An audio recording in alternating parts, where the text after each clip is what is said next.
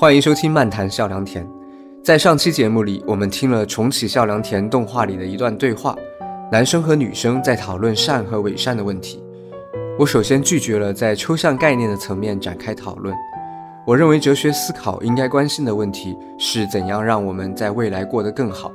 我们区分善恶好坏的目的其实是判断另一个人会怎样行动。然后我分析了人们平时会怎样使用“伪善”这个词，也引入了效果论的思路。我所说的效果论的意思是，只有当两个事物有可能出现不同的表现和效果的时候，它们才值得区分。如果两个事物表现和效果永远一致，那它们就没有区分的必要。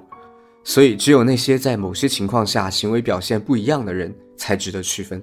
如果在任何情况下两个人的行为都一致，那就没有理由说一个人是善，另外一个人是伪善。这就是我上期节目对青年和复制人问题给出的答案。我能给出这个简单粗暴的答案，有一个讨巧的原因是，在女生提出的思想实验里，青年和复制人是由上帝按照某种完全确定的规则创造的，这些规则能够保证青年和复制人不会做出不同的行为。但现实世界里却并不是这样。如果两个人做好事的动机不一样，他们就很有可能在不同的情形下做出不同的选择。最简单的例子是，同样是看到老爷爷摔倒了。路人甲觉得老爷爷摔倒了，那就自然应该扶起来。而路人乙的思路是：这个老爷爷我认识，他是我们老板尊敬的老师，我把他扶起来，搞好关系，对我以后肯定有帮助。还记得男生说的话吗？男生说，为了自己去帮助别人就是伪善。在这个例子里，我们会认为路人甲是单纯的为他人着想的利他行为，是个好人。而路人乙虽然也帮助了别人，但实际上这个帮助行为只是他想要跟老板搞好关系的手段，他的最终目的并不是帮助别人，而是在为自己打算。那么路人甲和路人乙能不能用效果论的思路来区分呢？如果只看这一次行为，他们的表现当然是相同的，甚至路人乙可能还对老爷爷更好一些。但是效果论并不只看某一次的行为，我们需要设想有没有一些情形。路人甲和路人乙会有不同的表现，也就是说，当扶起摔倒的老爷爷不能帮路人乙实现自身利益的时候，路人乙还会不会去扶他？其实这里的答案并不明确。有人可能会武断地认为，如果扶老爷爷对路人乙的自身利益没有帮助，那么路人乙就不会扶他。但其实也有可能，虽然路人乙在扶老爷爷的时候有自己的小算盘，但当他遇到一个普通老爷爷的时候，也是会去扶的。注意到这一点很重要。行为的动机在很多时候并不是单一的。我们做出某个行动的原因和理由可能有很多。你看到一个人带着利己的目的去帮助别人，并不意味着如果利己的目的消失了，这个帮助行为就一定会跟着消失。利己和利他的动机完全可以同时存在，互不排斥。这样一来，在扶老爷爷的例子里，就至少可以区分出三类人。第一类是路人甲。他是单纯的为老爷爷着想去扶老爷爷。第二类是路人乙的第一种可能，促使他去扶老爷爷最强烈的理由是他觉得这是老板的熟人，扶了他以后很可能对自己有好处。但是如果这只是个普通老爷爷，路人乙其实也会去扶，只不过老爷爷有身份这件事让路人乙帮助他的动力变强了。第三类是路人乙的第二种可能，他平时见到老爷爷摔倒了都是不会去扶的。只有当扶老爷爷这件事对自己足够有利的时候，才会去扶。按照动画里的那位男生的思路，后两类人是不做区分的，他们都是出于自身利益在帮助别人，都是伪善，都是被批判的。但我认为后两类人显然值得区分，甚至如果只能粗略地把这三类人分成两类，那我会选择把一般都会去扶老爷爷的两类人划到一起。我认为比起有没有利己的动机。到底会不会去扶这个行为表现更加重要？在反复多次的行为表现都一致的前提下，仅仅因为有人在某些时候有自己的小算盘，就认为这是个坏人，我认为这就是那位女生说的道德洁癖。这也是上期节目效果论思路的延续。我们还可以设想，有一个揭露真相的媒体记者，他的动机未必只是对受害人的同情，未必只是出于社会正义。他也可能会思考怎样做出一个头版头条，怎样提高销量、收视率、点击率，怎样获得同行的认可，怎样获得业界的声誉。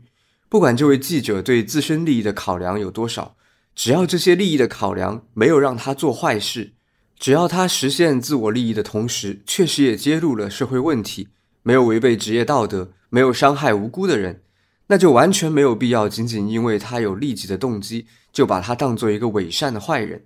又比如，一位科学家非常看重自己的声誉和死后的评价，虽然这些都是利己的动机，但这些动机却很有可能让他做出伟大的研究成果，改善每个人的日常生活。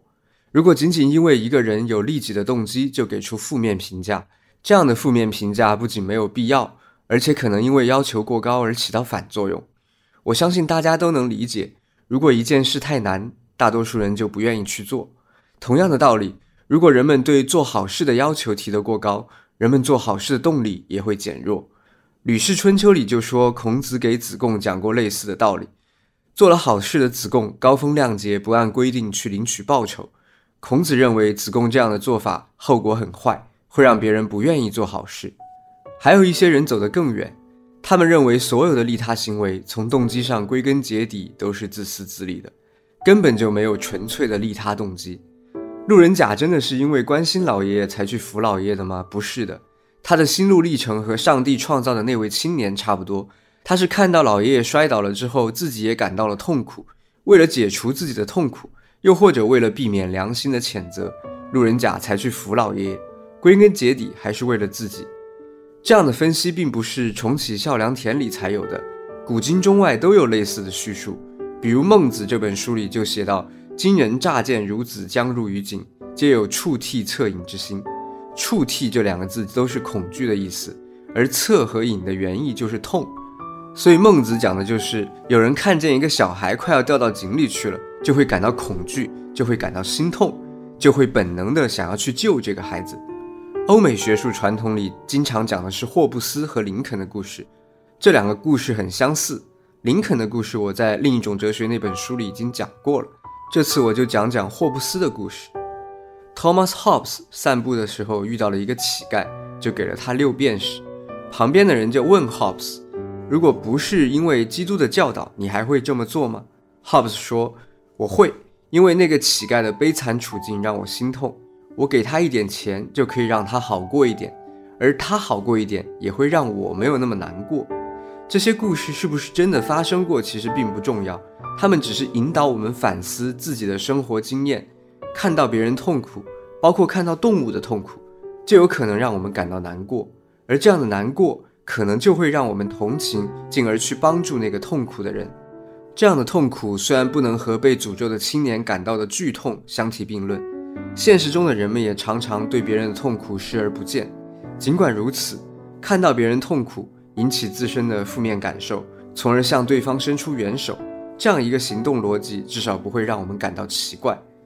心理学上把某种程度上感受到别人快乐和痛苦的能力称为 empathy，一般翻译成共情或者同理心。通常我们都认为共情是个好东西。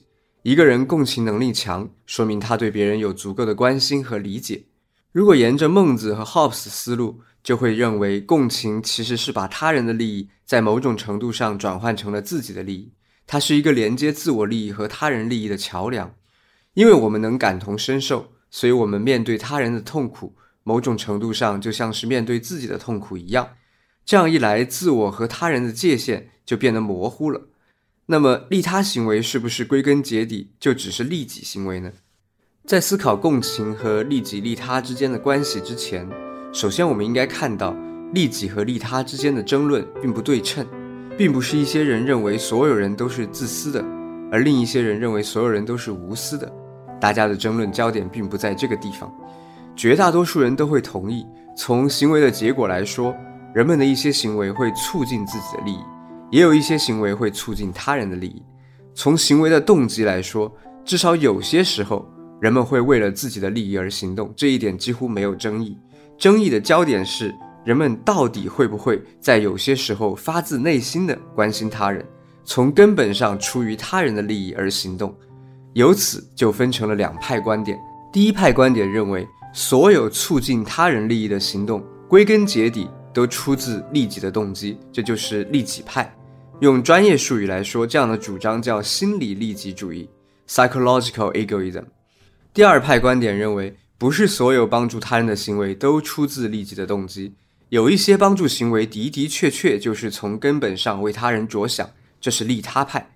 如果你对逻辑比较敏感的话，就会发现利己派要证明的是所有是个全称命题，所有 A 都是 B，所有的行为都是为了自己的利益；而利他派证明的是有些是个存在命题，有些 A 是 B，存在一些行为是为了他人的利益。要证明有些，只要找到一个符合条件的例子就可以了；而要证明所有，却几乎是不可能做得到的事情，并且只要对方举出一个反例。就可以推翻一个关于所有的结论，所以我说这个争论并不对称。既然他们证明的难度这么悬殊，为什么会有这样一个争论长期存在呢？因为这两个观点争议的焦点在于归根结底的动机。这个归根结底的动机是一个非常虚无缥缈的东西。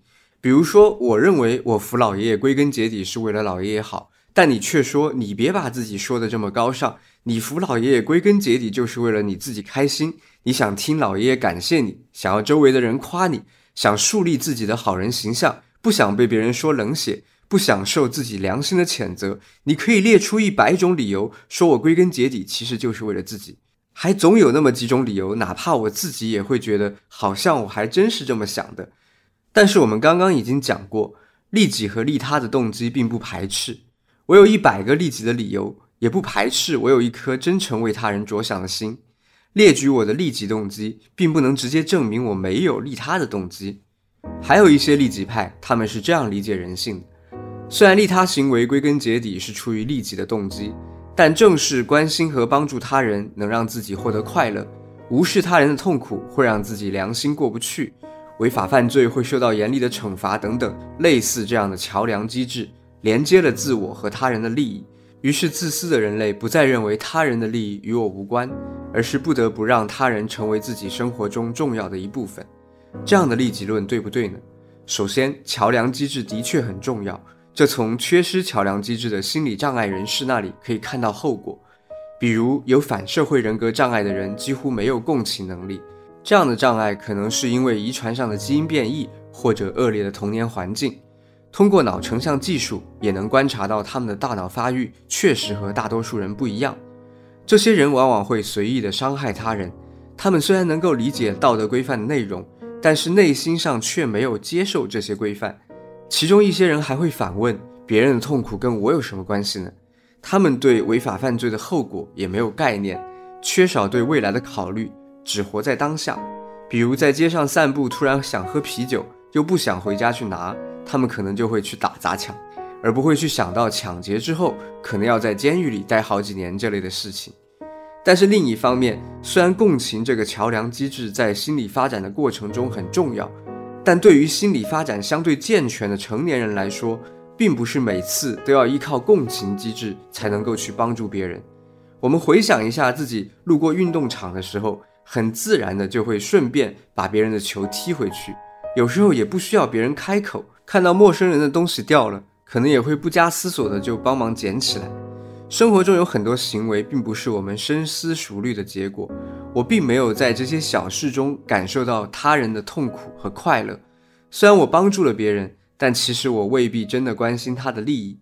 我这样做可能只是一个习惯动作，可能是很久以前见过父母、老师、朋友的做法，逐渐就潜移默化成了一种行为习惯。再比如，对奋不顾身去救火救灾的消防队员和军人来说，他们的行为选择很可能是接受长期职业训练的结果，并不需要对某个具体的受灾的人唤起共情。也就是说，至少有一部分利他行为是教育和模仿的结果，而不是出于共情或者利益的计算。如果你对逻辑比较敏感，我在讲利己利他两派之争的时候，就应该注意到，这两派合起来并没有包括所有的情况。还有一种情况是，有些利他行为既不是为了自己的利益，也不是在为他人着想。我刚刚讲的这些例子，就很有可能属于这样的情形。总之，桥梁机制在心理发展的过程中不可缺少，但对于已经发展健全的人来说，并不是每次利他行为都需要这样一个连接自我和他人的利益的桥梁机制。所以，共情的确让我们更容易感受到他人的快乐和痛苦。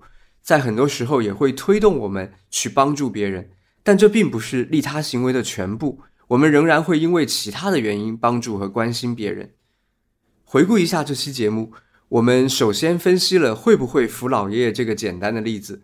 我希望说明，行为的动机可能不止一个，利己和利他的动机完全可以同时并存。如果利己和利他的动机相互排斥，那我们发现一个人有利己的动机，就可以说明他对其他人毫不关心。但事实并不是这样。既然利己和利他的动机可以共存，我们就没有必要盯住利己的动机不放，坚持认为只要有利己的动机，就不是一个真正的好人好事。我同意重启孝良田里那位女生说这是道德洁癖，并且把道德要求提得过高，就很有可能会减少人们做好事的动力。然后我们讨论了一种利己论的观点，这种观点认为所有的行为归根结底都是自私的。我们和那段对白里的青年一样。我们关心他人、帮助他人的根本原因，只是因为共情的机制导致他人的痛苦变成了我们自己的痛苦。但是事实恐怕并不是这样。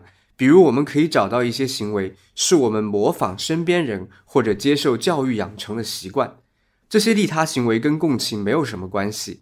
所以，即使你认为共情连接了自我和他人的利益，也不能把所有的利他行为都归于利己的动机。由于我提到的这种利己论是一个全称命题，所以这些反例就已经可以说明利己论是不符合事实的。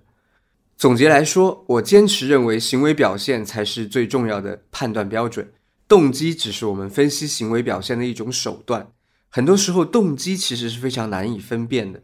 想要判断一个人今后会怎样行动，比起揣测他的动机来说，更加准确的做法还是看他在不同情形下。反复多次的行为表现，这些行为表现既可以是已经实际出现的，也可以是根据我们平时的了解，在头脑里假想他在某个情形下会怎么做。尽管我们头脑中的假想未必符合真实情况，也很可能比揣测对方的动机来得准确。从这一期开始，大家可以在文稿中看到我引用的文献。虽然这是个音频节目，但在文献引用方面，我也会严格按照学术规范来执行。下一期节目我会聊一下人性善恶这个古老的话题，和利己利他的动机讨论一样，我也会引入我自己的哲学视角和我了解的其他学科的研究，希望可以给大家带来更多启发。那我们下期节目再见。